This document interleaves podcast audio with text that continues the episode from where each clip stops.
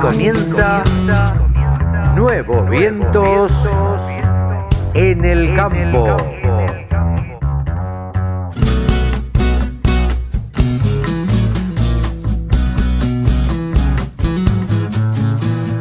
Hola, hola, hola, hola, ¿cómo les va mis amigos?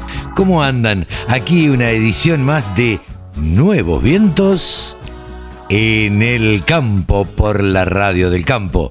Aquí estamos acompañándolos como lo hacemos todos los sábados y todos los domingos. Los sábados a las 10, los domingos a las 12. Aquí estamos en la radio del campo, www.laradiodelcampo.com. Repito, www.laradiodelcampo.com. Y si no, van al App Store o van al Play Store y bajan la aplicación. Bajan la aplicación que se llama La Radio del Campo y nos escuchan desde el celular, desde arriba del tractor, arriba de la camioneta, andando a caballo, como sea, nos escuchan y escuchan la programación de la radio del campo. Así que, bueno, hoy les estamos presentando un programa eh, que tiene bastante, bastante información. Vamos a charlar, como siempre, con Pablo Adriani de todo lo que tiene que ver con los mercados, los mercados ovinos, con Javier Lauría, que nos va a contar todo sobre la ley ovina. Rode Maclean con el deporte, por supuesto, de este fin de semana. Esteban de León, de Pesados Argentinos. Vamos a conocer una maquinaria pesada argentina que ya no existe, pero que existió y dio mucho trabajo.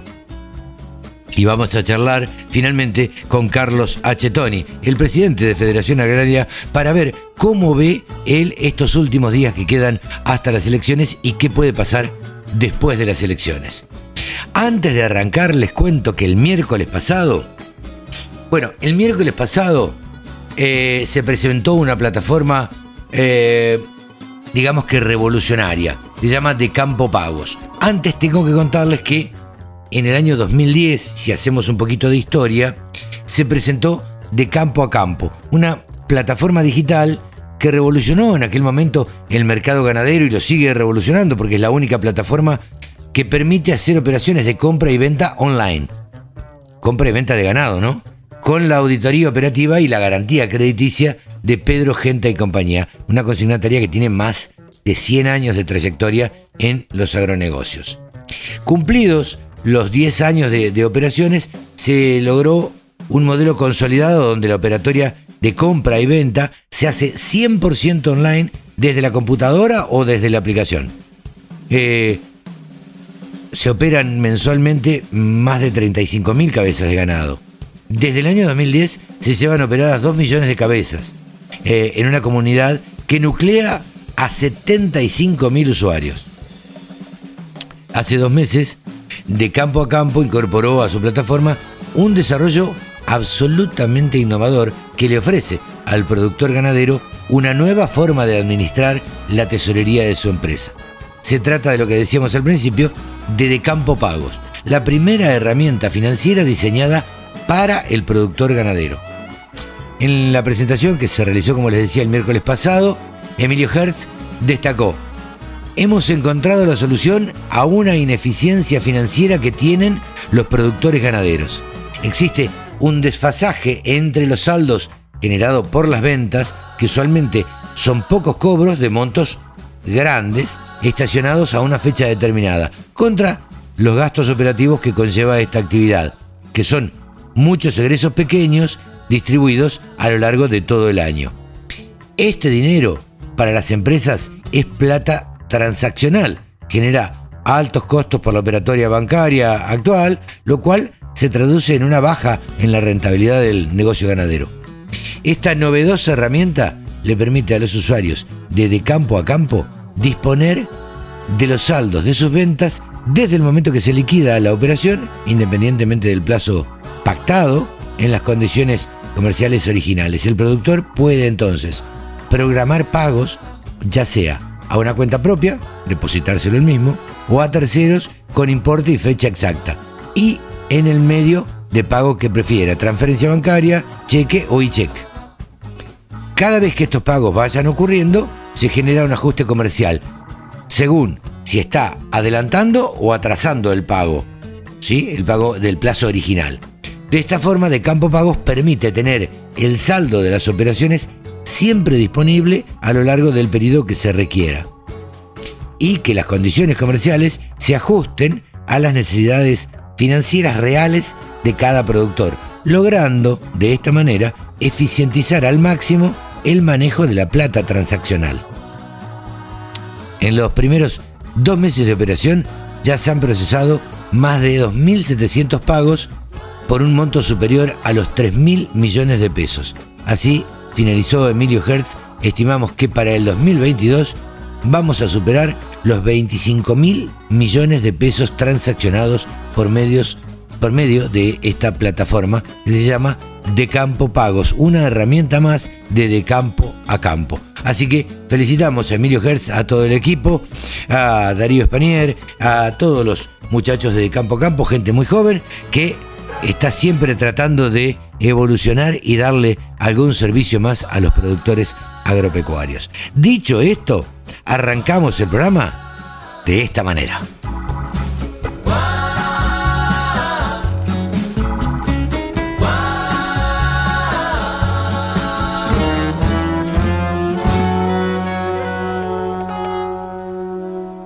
La radio del campo. La mejor información del agro con la mejor música las 24 Ahora horas. Estamos en comunicación con el presidente de Federación Agraria Argentina, Carlos Achetoni. Hola Carlos, ¿cómo le va? Buen día. ¿Qué tal? Buen día, ¿cómo va Carlos? Muy bien, gracias, gracias por atendernos, muy amable como siempre. Y la verdad es que queríamos tener eh, su opinión acerca de, bueno, cómo está viendo la situación actual. Pareciera, no sé si usted coincide con esto, haber una aparente calma este, como una tregua, si se pudiera decir así. ¿Será esto hasta las elecciones?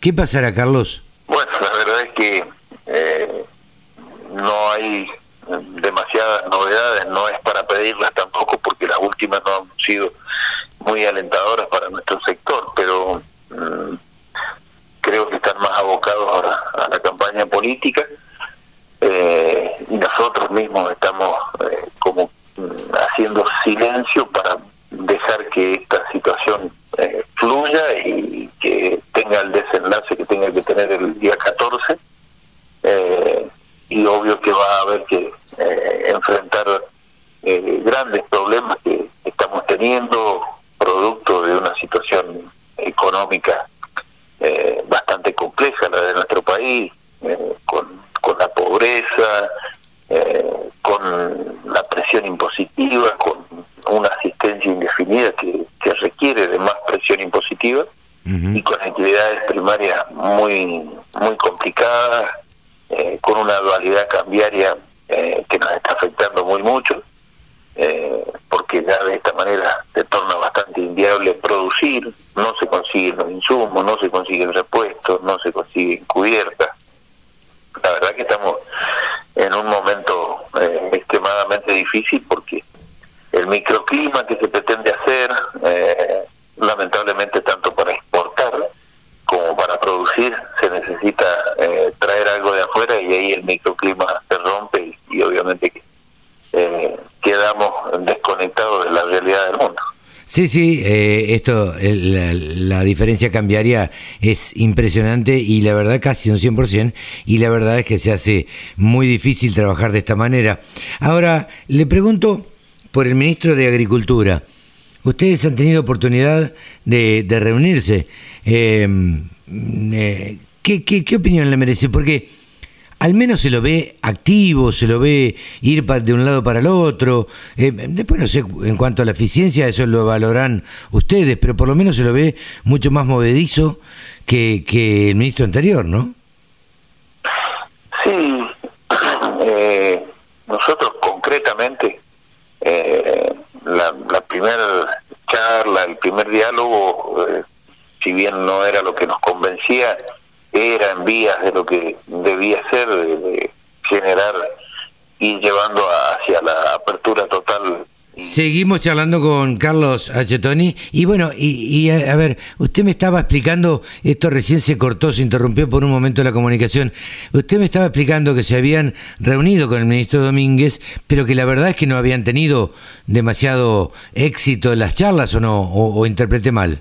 No, no, lo que sucede es que eh, en estos momentos, por ahí alguna situación eh, coyuntural puede tener respuesta, pero creemos que después del 14 eh, se van a poder hablar temas a más largo plazo y, o, por lo menos que no tengan una connotación eh, electoral eh, que por ahí eh, la realidad del momento dibuje o no nos permita arribar a, cuestiones mucho más profundas que se necesitan tocar que creo que salidos de esta carrera electoral y de esta situación eh, el gobierno eh, la podremos eh, afrontar con más eh, contundencia y con más claridad para poder realmente ver muchos temas que sinceramente están afectando a, todos los sectores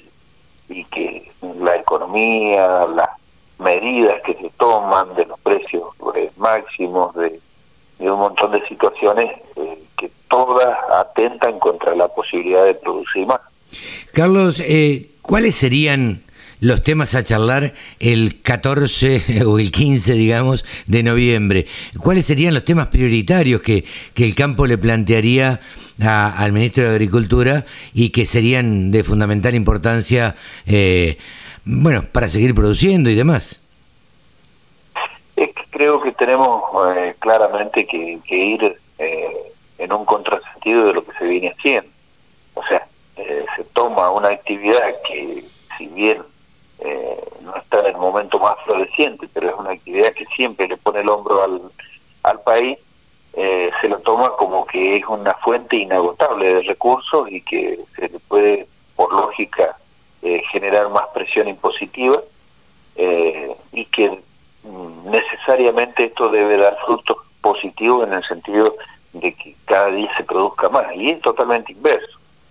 Si no hay una desafectación impositiva, es muy difícil que vaya a haber más producción. Y si no hay más producción, seguramente que no va a haber más eh, generación de empleo, más transformación de productos, más exportación, más, más ingreso de divisas. Y esto eh, se debe entender así eh, y, y que se generen las condiciones para que los productores puedan producir, porque lo que estamos generando es una concentración en pocas manos, eh, porque hay que tener mucha escala para poder eh, sustentar una rentabilidad que para el pequeño y mediano productor no existe, eh, y que ese desplazamiento genera a gente con necesidades insatisfechas y la verdad que empujándolos hacia una situación no deseada.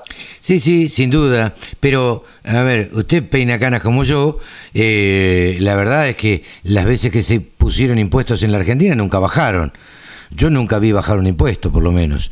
Eh, claro. ¿por, qué, ¿Por qué deberíamos esperar esto para después de las elecciones?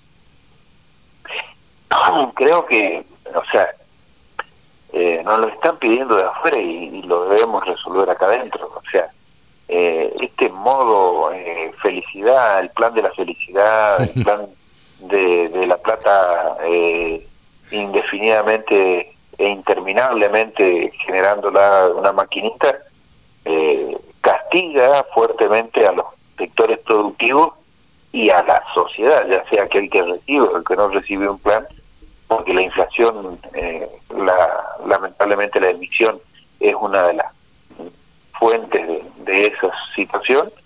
Eh, creo que debe haber una austeridad, un, un cambio de, ingresos por, por trabajo eh, y una desafectación impositiva, porque si a la gente que asistimos indefinidamente, sin ningún tipo de contraprestación, eh, se le pone un trabajo, eh, para el que produce va a ser más fácil pagar por un trabajo que pagar por impuestos que no vuelven en nada hacia el productor. Sí, sin duda. cualquier sector. Sin duda, sin duda. Carlos, le agradecemos muchísimo este diálogo con la Radio del Campo. Bueno, muchas gracias y que esté muy bien. Muchas gracias. Ha sido Carlos Achetoni, el presidente de Federación Agraria Argentina. Agricultura, ganadería, semillas, razas, precios, tecnología. Toda la información en laradiodelcampo.com. Bien, y ahora nuevamente estamos en comunicación, como hacemos cada 15 días, con Esteban de León. Esteban de León, saben ustedes que es titular de Pesados Argentinos. ¿Qué hace Pesados Argentinos? Se dedica a investigar y se dedica a contar la historia de la maquinaria agrícola argentina. Hola Esteban, ¿cómo te va? Buenos días, buenas tardes. El momento que no escuchen, Carlos, que hago mucho calor. sí, ah, se ha venido el calor con todo. Eh, contanos, Esteban, eh, ¿qué trajiste para hoy? ¿Qué preparaste para hoy para que conozcamos un poco más el mundo de los pesados argentinos? Bueno, casi como, como una constante en el último tiempo, vamos a hablar de marcas que casi nadie conoce o que han tenido un paso muy difuso por lo que la producción de maquinaria agrícola. En este caso vamos a hablar de la empresa Dancar, que es de San Genaro, en la provincia de Santa Fe. Eh, esta empresa era un, o aún es, ya que no tuvimos últimamente novedades, una metalúrgica, ¿no? Que se empezó primero como un pequeño taller fabricante y reparando maquinaria agrícola. Y bueno, también se dedicaban, se dedicaban también a lo que es tornería, soldadura, reformas, etcétera, casi como cualquier empresa de la época, de las que, bueno, que son tan numerosas y que han nacido así en nuestro campo argentino. Eh, sí, sí. Y a ver, específicamente, ¿qué es lo que lo que fabricaban eh, en, en esta empresa? Esteban? Bueno, eh, mira, sí, Dancar, así. Eh, eh, esta empresa en la década del 60, al tener cierto éxito con todo lo que era reparación, como era una metalúrgica que estaba en crecimiento y en una zona tan importante para la agricultura y también para la ganadería, incluso como es San Genaro, empezaron a producir eh, sembradoras y demás implementos agrícolas, eh, especialmente implementos de roturación y labranza vertical, o sea, rabasto, rastra de disco, arado de cinceles, cultivadores de campo, eh, rastra rotativa, que esa es la primera producción que ellos tuvieron y que bueno, con las décadas, década del 70, década del 80, con la siembra directa, bueno, se fueron readaptando, fueron eh, adoptando nuevas tecnologías, pero lo que nos importa para este ciclo de charlas es que Dancar, allá por el año 2000, 2003, eh, presentó un prototipo eh, que no tenemos mayores datos de producción, que se llamó AT4031, que era una pulverizadora autopropulsada. Ok, eso es lo que estamos viendo. está la historia de Dancar, le cuento a la gente, en Pesados Argentinos. Eh, si ustedes buscan en internet Pesados Argentinos, ahí tienen toda la información. Y ahí cuando ustedes presentan Dancar AT4031, es una pulverizadora casi del estilo que presentábamos la semana pasada, con formato un poco de avión. Pulverizadora que yo creo haber visto en alguna exposición. Sí, sí, sí, es probable que sí, en alguna o feriagro de aquella época, porque estamos hablando de inicio de los, del 2000. Eh, sí, de un particular color amarillo, con los botalones rojos, las masas amarillas, vidrios polarizados. Sí, Sí, sí, tiene un poco menos por ahí de forma de, avión, de, sí, menos que otro. pero eh, sí, por ahí tiene más forma de lo que eran los primeros pulverizadores, por ahí más precarios, pero con alguna forma más modernizada. Lo que aprovechaba Dancar eran de las mecánicas eh, bastante comunes en la época, como un Deutz eh, seis cilindros turbo de la serie 913, eh, que se le daba 160 HP, eran seis cilindros en línea, y bueno, tenía la potencia suficiente para poder moverlo y de piezas que generalmente o, o, componentes mecánicos que eran muy comunes en el mercado, como una caja FAE de cinco marchas, diferencialito. Después de lo que era eh, lo que era el botalón, era pivotante sobre un perno central. Eh, después estaba también soldado. a ver, era bastante, un, era un, ¿cómo es? Una máquina bastante estándar, con componentes que se podían conseguir en el mercado, como te decía antes. Después eh, era tracción simple, o sea, tracción trasera únicamente. Desde lo que era la pulverización, eh, tenía una línea de tres cuartos con conectores y accesorios de acero inoxidable, computadora Raven, que es muy común, casi todos bomba de pulverización ACE, eh, con un caudal de 360 litros minuto. El tanque de producto, bueno, como casi todo en aquel momento, en fibra de vidrio, todavía no había tantas tecnologías, o por ahí como vimos últimamente en algunos fabricantes. Dirección hidráulica para mayor confort, tiene una cabina panorámica dentro de todo. La suspensión neumática también podía favorecer en vez de los elásticos, que eran por ahí más duras, más ásperas. Y bueno, después en lo que es eh, capacidad... Eh, espera, eh, em, Esteban, ¿por qué se sigue fabricando o no? No, no, esto es lo que yo quería comentar, porque fue un prototipo a que al menos se fabricó una unidad que un seguidor nuestro, fallecido lamentablemente en un accidente de tránsito el año, hace ya un año y medio, nos comentó que un vecino de su pueblo llegó a tenerla y eh, eh, en un accidente, un incidente, se prendió fuego. Esa fue la única, la única noticia que tuvimos de esto. Así que la verdad que es bastante llamativo y no, no, no se llegó a tener alguna idea de algún otro eh, fabricado. la fábrica no sigue existiendo, digamos, más allá de que fabriquen esta pulverizadora o no, no sigue existiendo en San Genaro. La verdad que no tuvimos novedades de San Genaro y tampoco tenemos algún conocido, no hemos podido actualizarlo últimamente, pero es una industria muy, muy chiquitita. Probablemente exista como haya sido en sus inicios, ¿no? Como un taller de soldadura, de metalurgia y hacha de fabricar e implementos, pero la verdad que, bueno, queríamos traer esto a la audiencia si alguien también tenía como para colaborar, eh, ya que la radio también es servicio, para que nos dé una mano, porque eh, de un pueblo en el cual no se destacó mucho por lo que era maquinaria agrícola, una empresa sí por lo menos puso la cara por San Genaro.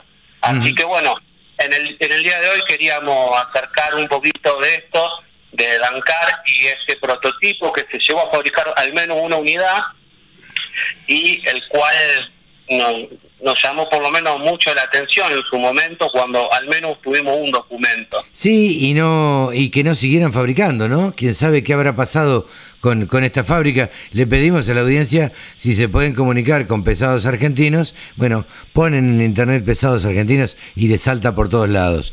Y, y si no, se comunican con la radio y nos dejan algún número de contacto como para poder llamarlos y saber un poco más de lo que fue esta empresa de San Genaro, Dancar. ¿Te parece? Sí, sí, la verdad que sí, ya que se podría hacer como un llamado a la solidaridad. Bueno, como siempre te agradecemos el espacio en nombre de Silvia, de Emiliano, de eh, Matías y bueno, quien te habla Esteban eh, por el espacio y bueno, muchas gracias. Saludos, saludos a Silvia, Emiliano y Matías y, y a Esteban, por supuesto, que es el que pone la cara.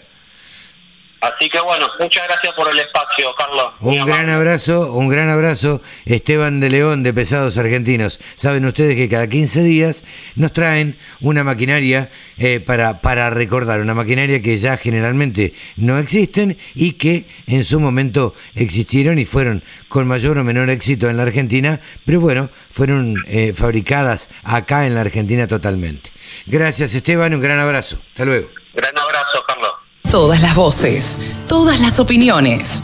La radiodelcampo.com. Y ahora estamos en comunicación con Pablo Adriani, el gurú de los periodistas y analistas de mercados. Hola Pablo, ¿cómo te va? Buen día. Buen día, Carlos, ¿cómo estás? Saludos a vos y a toda la audiencia de la Radio del Campo. Bien, hay que decir que Pablo Adriani es un tipo inquieto, súper inquieto, y que además eh, tiene el faro el faro de los mercados, ¿no es cierto, Pablo? Sí, tenemos el canal de YouTube, el Faro Trading, que... El Faro eh, Trading. Está todavía lo que yo llamo la gatera, porque estamos terminando también el sitio web del Faro Trading. Entonces, cuando tengamos todo, ahora tenemos 300, 400 inscritos, pero son boca a boca y de gente conocida.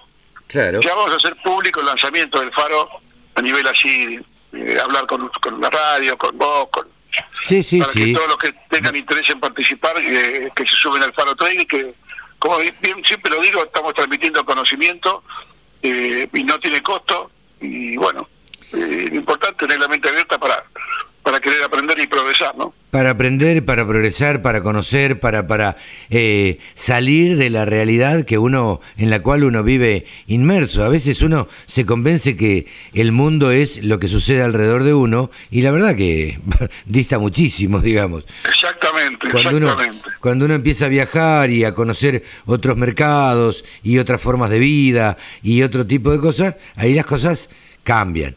Cambian y bastante, cambia la visión sobre todo. Pero bueno, Pablo, eh, ya nos vamos acercando a las elecciones, termina eh, eh, octubre, hoy es 30. Eh, ¿qué, qué, qué se, cómo, ¿Cómo estuvo la semana y qué se espera para, para estas dos semanas que quedan antes de las elecciones? Yo te decía la semana pasada que el mercado está en modo corcho. Claro, El flotando. corcho flotando en el agua, ¿viste? Sí, sí, sí. sí. de vez en cuando pica alguien, el cocho baja, pero vuelve a subir. Claro. O sea, no, no, no hay, no hay, eh, es como que el mercado está estabilizado en maíz a 195, soja a 350, trigo a 235. Ese es- Eh, esos son, esos son los no, valores. no son precios malos, Pablo. No son precios malos, totalmente de acuerdo, eh, son precios muy buenos. No te olvides que estamos en, en plena cosecha de trigo. Vos sabés que la semana pasada la exportación declaró compras por 650 mil toneladas. Claro. Eso es trigo nuevo. Sí, sí, sí.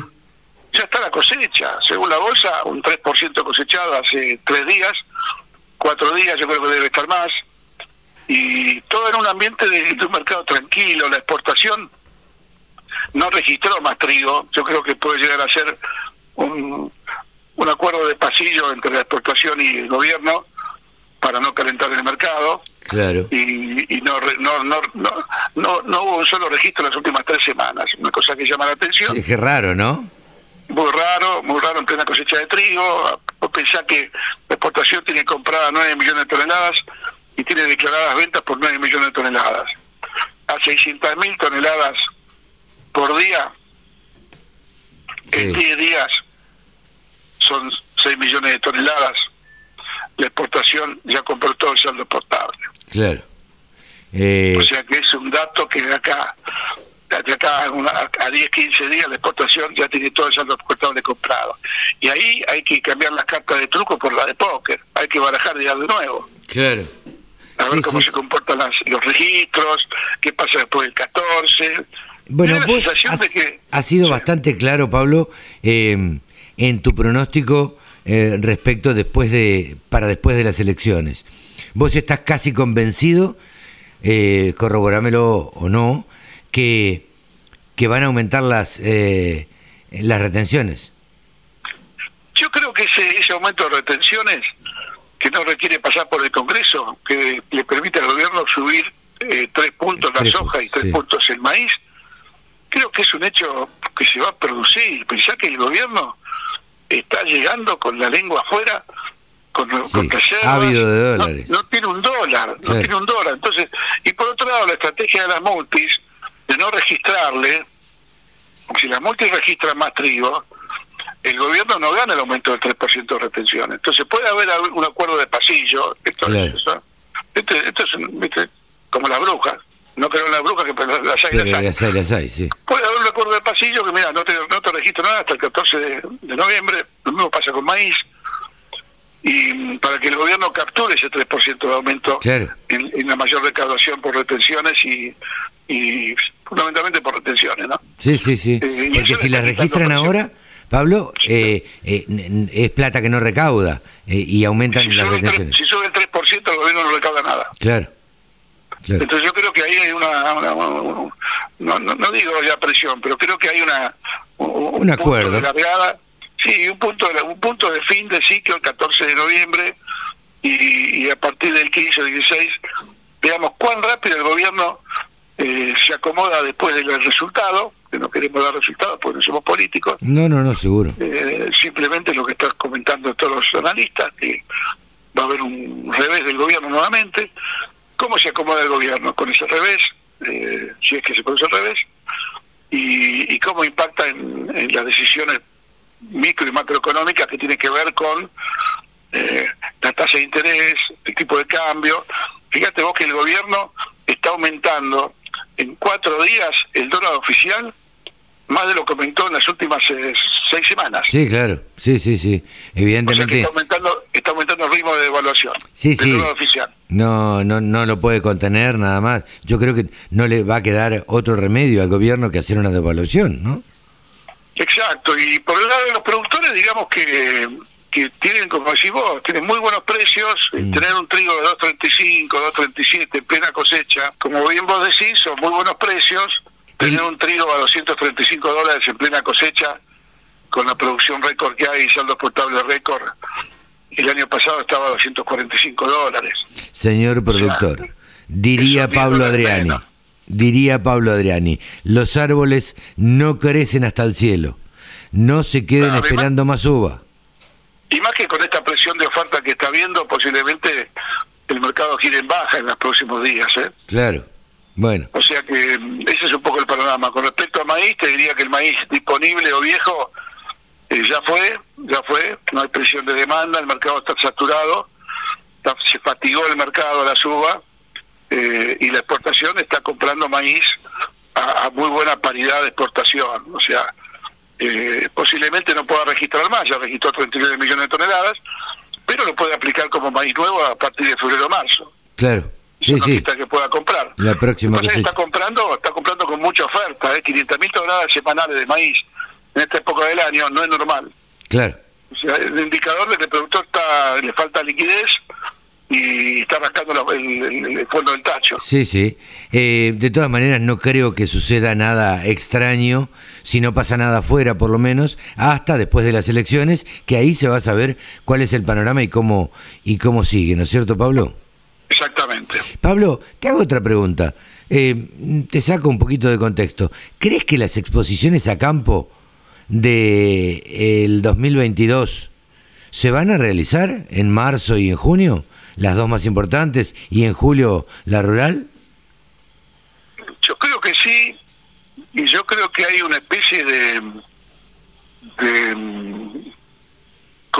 eh, ¿cómo te puedo explicar? Eh, la gente está contenida la gente está contenida, es como que te dejaron mucho tiempo sin poder eh, pasar la tranquera y ahora ahora se puede pasar la tranquera y puede llegar a ser eh, puede llegar a ser expo muy masivas, ¿eh? fundamentalmente por por, por, la, nostalgia de volver a tener contacto con toda la oferta de maquinaria en un mismo predio, ¿no? O sea, yo creo que si es así, eh, va, a ser explosivo la cantidad de gente que va a haber. ¿eh? Sí, la gente tiene necesidad de salir. Yo creo que hay mucha gente con mucha necesidad de salir, de encontrarse, de, de, tocar una maquinaria, de ver una cosechadora, de ver un tractor, una sembradora, una pulverizadora, en fin. Creo que lo mismo que de ver una vaca y este y poder apreciarla a uno o dos metros y este y hablo de la rural, ¿no? Eh, sí, sí, sí, sí. Hablo de las dos exposiciones grandes. No, la rural tiene mucho que ver con todo lo que es eh, los grandes campeones, los remates, la genética. Sí, sí, sí. Eh, yo creo que sí, yo creo que creo que va a ser algo muy masivo. Esperemos haber podido salir salir de la crisis del COVID, ¿no? sí, totalmente, y que haya que exista ya la tercera vacuna, entonces ahí creo que todos vamos a estar un poco más aliviados. Exacto, así que esperemos que sí. Pablo, te agradecemos mucho y nos encontramos la semana que viene. Como no, muy buenas, bueno, un buen sábado para todos y buenas cosechas. Pablo Adriani, el gurú de los periodistas y analistas de mercado, ha pasado por los micrófonos de la Radio del Campo. La Radio del Campo, la mejor información del agro con la mejor música, las 24 horas. ¿Sabías que la producción ganadera argentina reduce de manera natural la emisión de gases de efecto invernadero? Las praderas y pastizales naturales que alimentan nuestro ganado retienen más carbono en los suelos del que genera el ganado. Compensa así no solo sus propias emisiones, sino también las de otros sectores productivos no rurales. Carne Argentina. Carne sustentable. Encontrá más información en www.ipcba.com.ar. El periodista deportivo de la radio del campo se llama Rode MacLean y ahora estamos en comunicación con él. Hola Rode, ¿cómo te va? Buen día. Hola, ¿qué tal Carlos? ¿Cómo estás? Un placer saludarte y otra vez acá, una nueva semana, otra vez para hablar sobre el deporte, las actividades que ocurrieron en la semana y que vamos a tener en la próxima. Fin de octubre, se acaba octubre, se nos va octubre y bueno, y con el fin de año también imagino que se viene la finalización de campeonatos y demás. Sí, totalmente, totalmente. Y, y es así que si empezamos, hablamos del fútbol argentino, jornada número 19 vamos a tener este fin de semana y son 25 total, así que estamos nada más que a seis fechas de la finalización del torneo. Este sábado vamos a tener partidos a las 6 de la tarde como el de Banfield y Vélez y de Talleres y Huracán que juegan a la misma hora. Luego, 8 y cuarto de la noche, tendremos a Boca Juniors contra Gimnasia de Grima de la Plata, justamente el 30 de octubre, el día del cumpleaños de Maradona. Así que está fuera el equipo del que, del que era hincha el Diego y eh, el último equipo que dirigió, eh, lamentablemente, que fue Gimnasia y Grima de la Plata. Y después, el domingo, vamos a tener partidos como el de San Lorenzo contra Godoy Cruz, 4 menos cuarto de la tarde. Eh, lo seguirá Newell's e Independiente a las 6 y 8 y cuarto de la noche cerrarán Estudiantes contra River Plate, siendo uno de los partidos más interesantes que vamos a tener en esta fecha. Y eh, hablando de deporte, seguimos con tenis. Eh, Diego Schwarzman, que está disputando el abierto de Viena eh, del ATP 500, este miércoles se enfrentó por los octavos de final contra el francés Gael Monfils y lo venció en tres sets 7-6, 4-6 y 6-2 para el Peque. Y ahora se enfrentará en los cuartos de final contra el estadounidense francés Tiafoe que supo vencer a Stefan Tsitsipas, eh, uno de los top 5 del ranking mundial y que se presentaba como el favorito para ganar este torneo, pero fue eliminado por el estadounidense en octavos, así que veremos cómo le va a Diego Schwartzman. Esperemos que tenga suerte y puedas pasar a, las semifinales. Esperemos, no ha tenido un año muy regular eh, Diego Schwarman. No, no tuvo, no tuvo el mismo rendimiento que, que supo tener en el 2020, que le había ido muy bien, llegando a la semifinal de Roland Garros y había desplegado un gran tenis a lo largo del año y había sido más regular. Este año, la verdad que no tuvo los mejores rendimientos, pero parece que en este en esta última etapa está remontando está teniendo mejores resultados y su juego está siendo mucho más interesante. Sí, sí, sí, sí. Y siguiendo con, con argentinos, vamos a pasar al básquet, vamos a tener NBA, actividad en la NBA. Vamos a ver a Gabriel Deck que con los Oklahoma City Thunder se enfrentará a los Golden State Warriors esta misma noche, este sábado, nueve y media de la noche. Y media hora más tarde también podremos disfrutar de lo que podría haber sido un encuentro entre argentinos entre Minnesota Timberwolves y Denver Nuggets. En Minnesota que está Leandro Bolmaro y en los Nuggets que está Facundo Campazo. ¿Y por qué Carlos digo podría haber sido? Porque Leandro Bolmaro, que eh, seguirá en los Minnesota Timberwolves, nada más que eh, la franquicia de Minnesota lo mandó a jugar a su filial en la G-League, que ah, es la liga de desarrollo que tiene la NBA, sería como, como las inferiores eh, de la franquicia de la NBA, va a jugar en los Lowa Wolves, eh, que eh, básicamente lo mandan a ese lugar para que tenga un poco más de desarrollo y mejore su confianza, según lo que dijo su entrenador, y debido a la posición que ocupa Volmaro, eh, hay muchos hay muchos bases en el equipo y Volmaro es de la última opción, así que van a querer desarrollarlo ya que es joven y tiene apenas 21 años y un gran futuro por delante así que estará en la G que no es una liga que tenga tanta prensa, eh, la ve muy poca gente. Claro, pero, eh, seguramente en esa liga va a tener mucha más continuidad, ¿no es cierto? Claro, esa es la idea, continuidad va a tener casi que seguro, eh, por eso lo mandan a la filial y eh, va a ganar confianza y muchas veces en la G se enfrenta a jugadores que ya han jugado en la NBA, mismo que han jugado por varias temporadas, entonces está jugando con eh, personas que ya tienen experiencia, así que sin dudas va a ser todo beneficio para él, pero obviamente es una inversión a futuro. Bien, bien, tenemos el perfil. el perfil. Bien. ¿A quién tenemos? ¿A quién vamos a, recordar o a quién vamos a traer para que, bueno, para evocarlo y para ponerlo nuevamente en boca de todo el mundo eh, al periodista, al deportista destacado de, de Argentina? Ah, hace dos semanas traje a Agustín Pichot, ¿te acordás? Sí. Eh, jugador de rugby, sin duda el jugador argentino más influyente eh, en la historia del rugby de nuestro país. Y esta vez traje al mejor jugador argentino que tuvo eh, el rugby de la Argentina. Estoy hablando del mismísimo Hugo Porta, eh, una apertura de los buenos, sin dudas eh, que el juego fue muy influyente para el desarrollo de los Pumas. Hugo Porta, que nació en Buenos Aires el 11 de septiembre del año 1951, jugó en un solo club toda su vida, que fue el Banco Nación, eh, equipo que actualmente es el presidente eh, del club, y ganó los campeonatos del año 1986 y de 1989. Pero lo, importante de su carrera lo hizo con los Pumas, eh, que con los Pumas debutó en el año 1971 a la edad de 20 años contra Chile en un torneo sudamericano.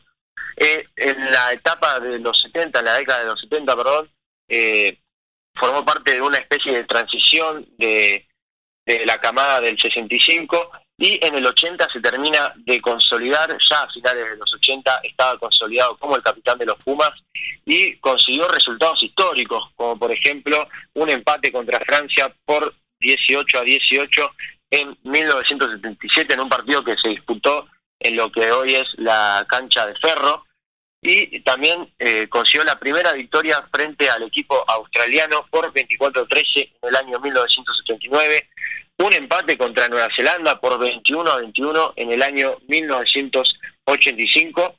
Dato curioso, en ese partido eh, Porta anotó todos los puntos, los 21 puntos del conjunto argentino. Una locura total. Yo no hubiera, nunca hubiera creído que siempre jugó en el mismo club la verdad es que lo, lo, hacía a Hugo Porta pasando por algún, varios clubes. Pero no, evidentemente lo destacado de Hugo Porta fue el, su paso por los Pumas. Claro, totalmente. Y eh, siempre él jugó en la época todavía amateur del rugby. Eh, si bien llegó a, a, jugar el primer mundial, que fue en 1987, en el que Argentina fue eliminada en la fase de grupos, siempre estuvo en la época amateur, entonces eh, no, no había tantos intereses económicos por esa época, era más por amor a la camiseta, eh, se podría decir. Se jugaba pura y exclusivamente eh, por la camiseta o, o por los premios que podían llegar a obtener de cada una de sus ligas, pero era un deporte totalmente amateur. Exactamente, y ese mismo año, en 1985, consiguió la primera victoria contra la selección de Francia, 24-16. ¿Cuántos tantos hizo Hugo Porta? 24 no, pero hizo 16 de ellos, hizo dos tercios de los puntos de los Pumas y también participó de una gira del equipo de Sudamérica 15 que se hizo en el año 1982, en donde eran la mayoría jugadores Pumas, pero también había un jugador chileno y tres eh, uruguayos dos partidos que jugaron contra Sudáfrica, el primero una derrota 50 a 18, eh, lamentable, pero al siguiente partido fue victoria del equipo de Sudamérica por 21 a 12, en el que otra vez Porta anotó los 21 puntos. Una, una locura. Cuando tuvo que lucirse, lo hizo y de manera espectacular. Sí, sí, sí. luego, finalmente, bueno, la Copa del Mundo, como ya mencioné antes, en el primer Mundial de 1987, que se disputó en Nueva Zelanda. Eh, Argentina no tuvo un gran mundial, no pasó fase de grupos, perdió dos de los tres partidos que disputó. Y eh, finalmente, para destacar de Hugo Porta, en el año 2008 eh, empezó a integrar el Salón de la Fama de la World Rugby para así terminar de coronar su carrera como deportista. Mira vos. Bueno, hemos traído el recuerdo de Hugo Porta, un grande del rugby, eh, aquí a los micrófonos de la radio del campo y al espacio de Rode McLean. Gracias, Rode. Hasta la semana que viene. Nos vemos la semana que viene, Carlos. Te mando un saludo. Un gran abrazo. Rode Maclea, nuestro periodista deportivo, aquí en la Radio del Campo. ¿Sabías que la producción ganadera argentina reduce de manera natural la emisión de gases de efecto invernadero? Las praderas y pastizales naturales que alimentan nuestro ganado retienen más carbono en los suelos del que genera el ganado. Compensa así no solo sus propias emisiones, sino también las de otros sectores productivos no rurales. Carne argentina. Carne sustentable. Encontrá más información en www.ipcba.com.ar. Remates, buenas prácticas, siembra directa, pulverización. Toda la información en la radio del campo. Ahora estamos en comunicación con el periodista especializado en ovinos. Javier Lauría está conectado con nosotros. Hola Javi, ¿cómo te va? Buen día. Carlitos, ¿cómo estás? Qué placer saludarte. ¿Cómo andas? Bien, muy bien, por suerte. Acá estamos grabando el viernes. Le aclaramos a la gente que esto se está grabando el viernes, va a salir emitido el sábado a las 10 de la mañana. Eh, Javi, no estás en Buenos Aires. Contanos dónde, dónde estás y qué estás haciendo. Estamos en 2 de mayo, provincia de Misiones. Eh, hoy viernes durante la tarde se va a llevar a cabo un remate que va a ser más que todo, o sea, todo el show previo va a ser a la tarde y el remate a la noche, va a ser un remate nocturno. Ah, mira vos, eh, qué interesante. Sí, la verdad que sí, lo, han, lo han hecho ya en, no sé, algunos meses hicieron algo similar, pero en la zona de San José, en el sur de la provincia de Misiones, acá estamos en el centro, donde Mayo está en el centro, por lo cual, entre otras razones, lo que buscaban era estar a la misma distancia de todos los productores.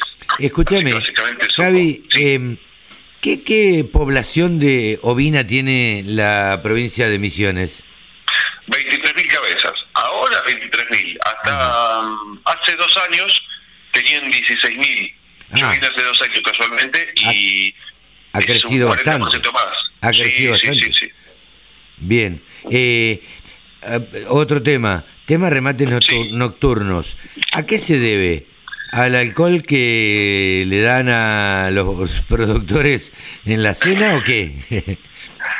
un poco, un poco tiene que ver con eso. Otro poco es que mm, hace un calor tremendo. Claro.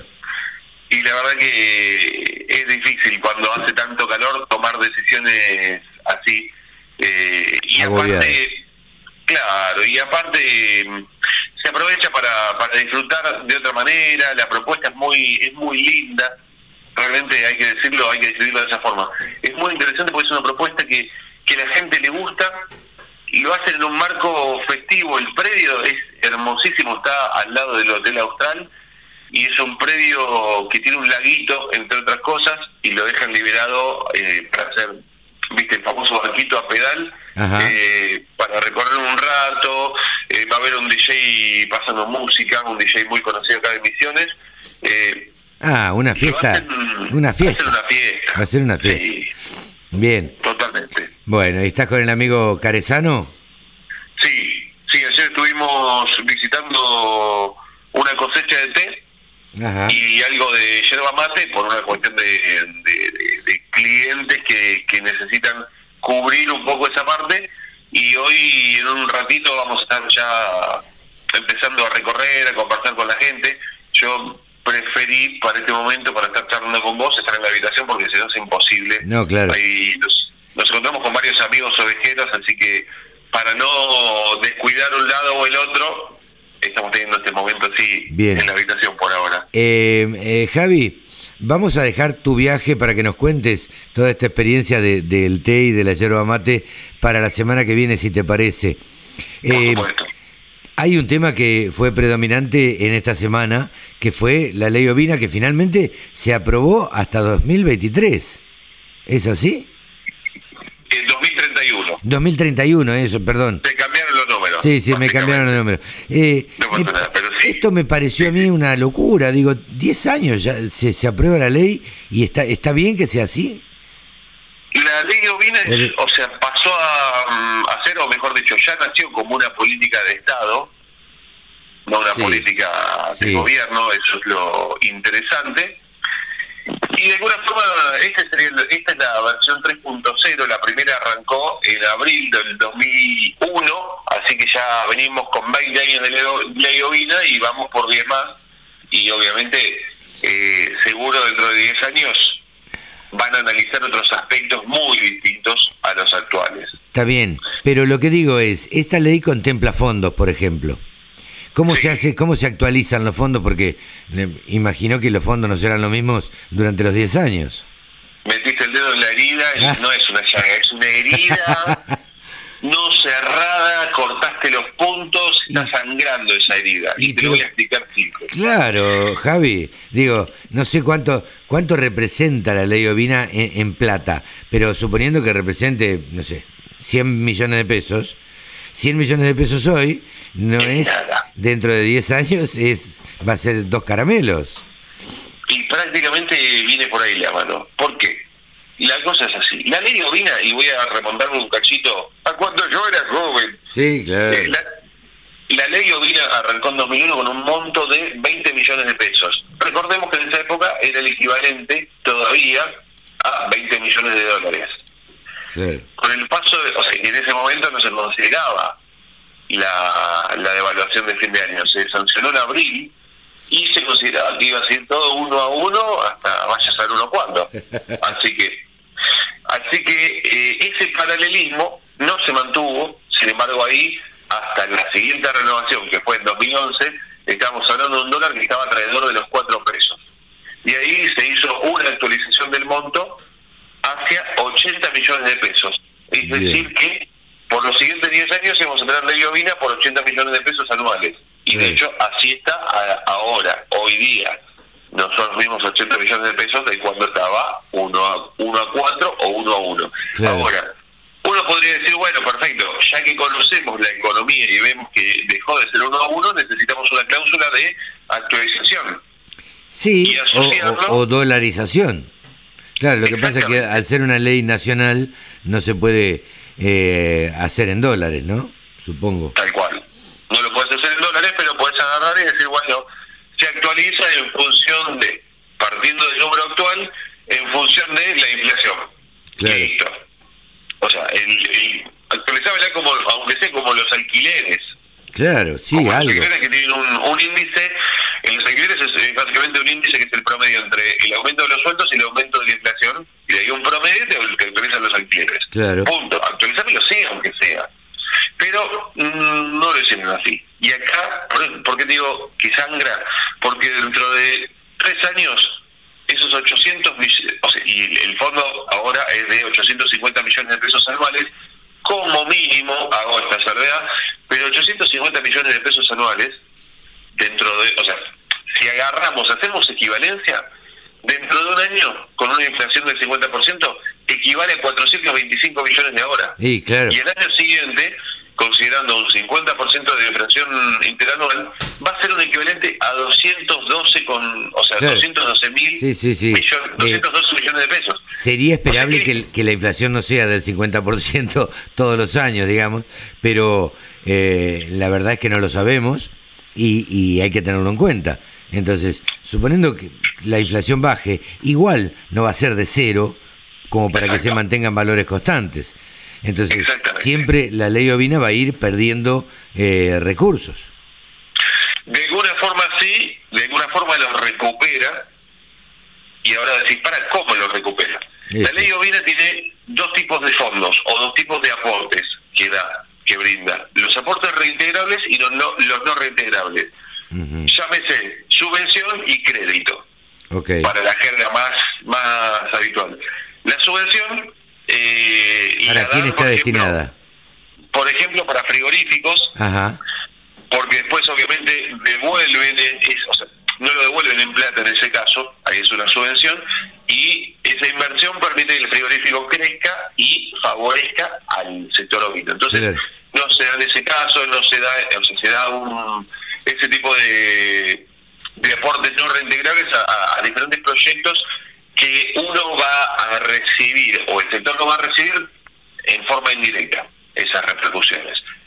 Y después tenés los aportes reintegrables, que son los que reciben. Vos decís, bueno, yo necesito armar, por ejemplo, una lechería en el establecimiento. Entonces, sí, un tambo. un tambo, Un tambo vino. O sea, eh, un tambo y, o quizás, ¿qué sería? No lechería, no ¿qué sería? Para armar, a partir de ese tambo, armar y tener eh, la producción de quesos. Claro.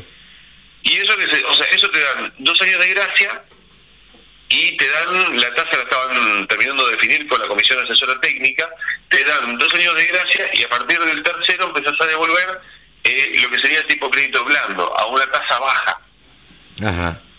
Que no es como la de los bancos que te tiran la tasa nominal anual que está más cerca de la inflación o por encima de la inflación habitualmente. Sí, sí, sí. Eh, acá es un poco más bajo, son créditos que rondarían el 23% bueno, en teoría Plata al 23 es plata barata, digamos. Totalmente, totalmente. Y más que lo empezás a pagar al tercer año. o sea, lo pagas en cinco años al tercer año, o sea, mejor dicho, lo pagas en siete pero tenés dos de gracia. Claro, claro, claro, claro, claro. Eso, eso es súper interesante. Sí, totalmente. Es un estímulo interesante. Y en este caso, una de las cuestiones que cambió es que dejó de llamarse o sea, o mejor dicho, dejó de conceptualizarse como una ley de recupero y pasó a ser una ley de progreso, básicamente. Claro, claro. Porque el objetivo inicial en gran parte se trataba de eh, frenar la caída del stock que estaba en ese momento rondando los 15 millones de cabezas y ahora la idea es progresar. ¿De qué manera? Mejorando la genética y que eso esa genética levante la cantidad, porque el objetivo que se estaba planteando era que para 2023, vos antes, antes citaste el 2023, y el objetivo es llevar el stock a 18 millones de cabezas, es decir, un 20% ah, más del actual. Mira vos. Bien. Hoy en día rondamos, hasta, hasta hace un año rondábamos las 15 millones de cabezas, ahora estamos rondando las 14.6, 14.7 millones de cabezas, que se perdió un poco en Patagonia por la nevada importante del año pasado. Seguro. Eh, había gente que era medio pesimista, no, no estaban eh, muy convencidos de que fuera a salir esta ley. Muchos, mucha gente. Eh, y acá, acá la, dicotomía. Hablaba con algunos y decían, sí, sí, sí, sale, perfecto. Pero el problema estaba en que no, no ponían la ley o bien en el citatorio. Entonces, hasta que no la pusieron, claro. en el listado de órdenes del día, eh, no sabíamos y de hecho hace tres semanas estábamos ilusionados porque se iba a sesionar. Apareció, circuló el citatorio por parte del secretario parlamentario, que es el que manda la invitación a todos los diputados a sesionar, y no figuraba en la orden del día. Entonces ahí es como que algunos un poco más escépticos o realistas eh. dijeron no sale. ¿Y qué, ¿Y qué hacemos los que estamos vinculados al sector? Y tenemos que contarlo, tenemos que hacer entender. Y a partir de, ese contar, que tiene que ver con este programa también, o sea, hicimos una nota acá y una nota escrita que circuló por todos lados, a partir de eso hubo reacción, hubo medios de que no son medios especializados que levantaron esa noticia, se empezaron a, a vincular y por la llegada lograron hacer que se convocara el 15 de octubre se emitió la convocatoria para que el pasado 26 de octubre se votara la ley ovina. Sí, fuera tratada y bueno, después tuvo aprobación. Eh, pero bueno, una vez más se demuestra, Javi, el, el poder de los medios o el poder de visibilizar las cosas, ¿no? El cuarto poder. Sí, claro. Este, por lo menos ha servido para un buen fin, digamos. Y a veces, a veces funciona bien.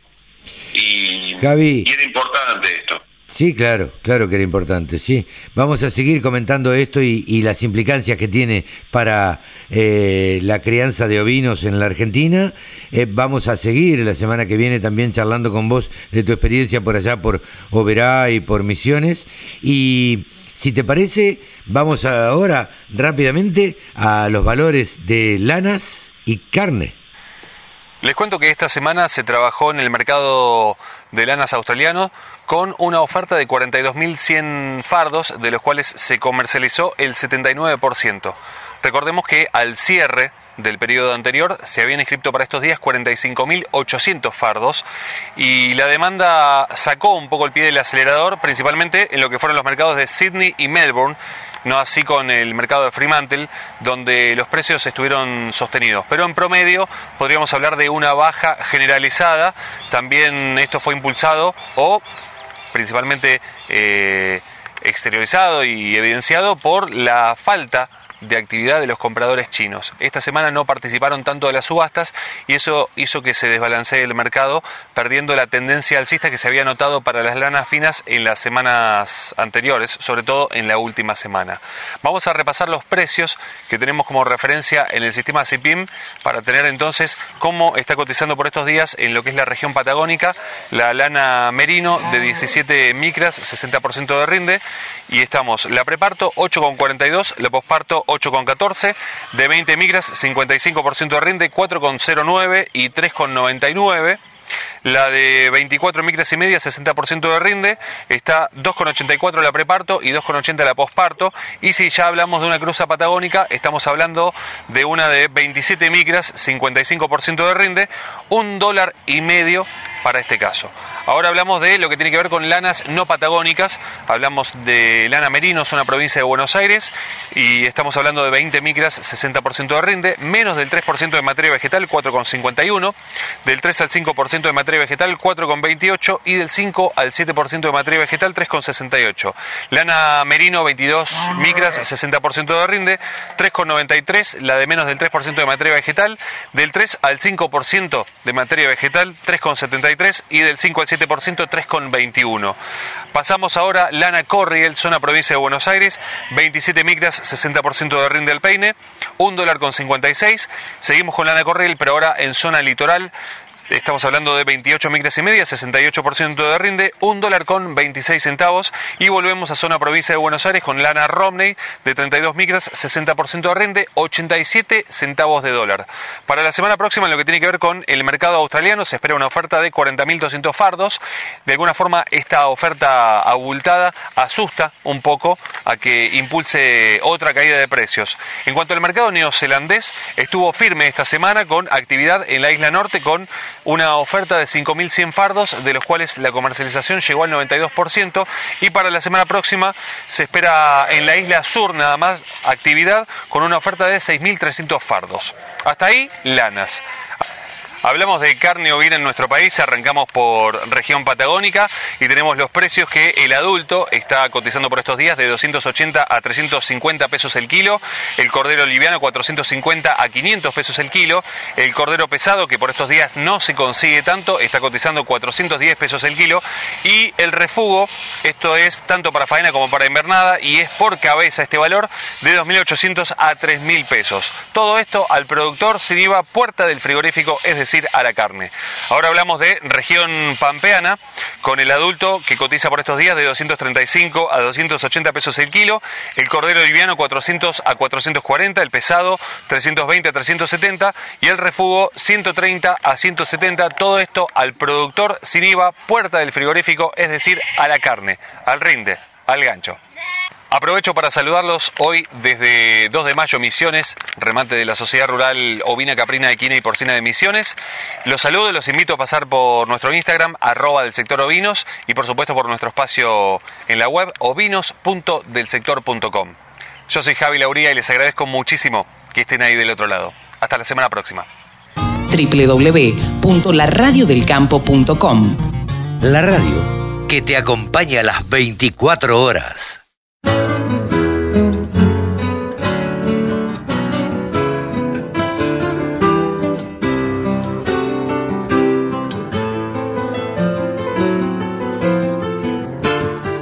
Y hasta aquí hemos llegado a una edición más de Nuevos Vientos en el campo por la radio del campo. Nos despedimos saludando a Sebanini que hoy nos abandonó por un viaje que tenía que hacer. Así que nos despedimos hasta la semana que viene. Chau, que lo pasen bien.